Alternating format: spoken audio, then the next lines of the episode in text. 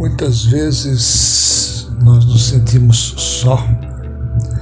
Muitas, por muitas noites nós pensamos em, em desistir, pensamos em jogar tudo para cima. Mas esta é a razão pela qual existe a oração. A oração foi deixada como um canal de comunicação entre o homem e Deus. E este canal sempre vai ter resposta. Esse canal sempre tem respostas.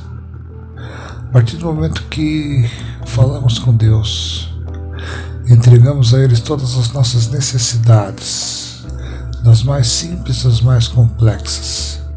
Ele nos ouve,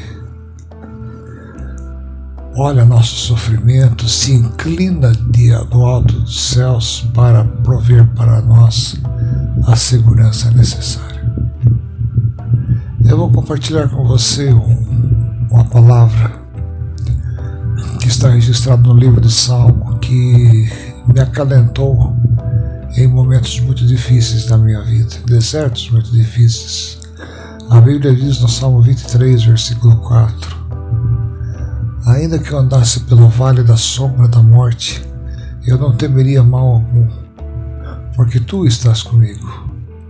O teu cajado, a tua vara e o teu cajado me consolam. Quando o salmista Davi chega a dizer isso, ele se encontrava num dos piores momentos da sua vida. Momento esse que ele estava cercado pelos seus inimigos cercado pelas pessoas que queriam a pele dele. E muitas vezes nós nos sentimos assim, pós-pandemia, pré-pandemia, durante pandemia. O que nós vamos fazer agora? Da onde iremos tirar o nosso sustento? A fé, meu querido irmão, minha querida irmã, é algo invisível, mas é algo que você tem certeza que existe.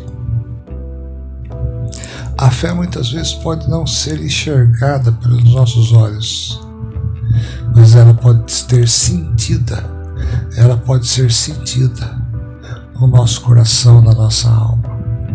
E é isso que Deus quer nesta noite de nós, que nós confiemos nele, que nós depositemos a nossa fé nas mãos dele, que nós depositemos a nossa vida nosso coração aos cuidados dele. Então receba nesse momento esta palavra de ânimo. Esforça-te, tenha um ânimo, olhe para cima. Não olhe para os lados, não olhe para baixo.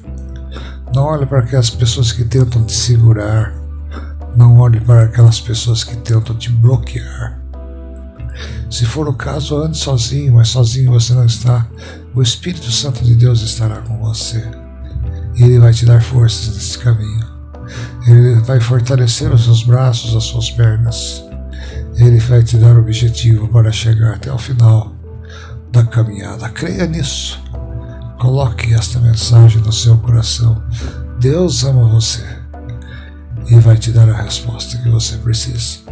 Basta você entregar nas mãos dele todas as suas ansiedades porque Ele tem cuidado de você.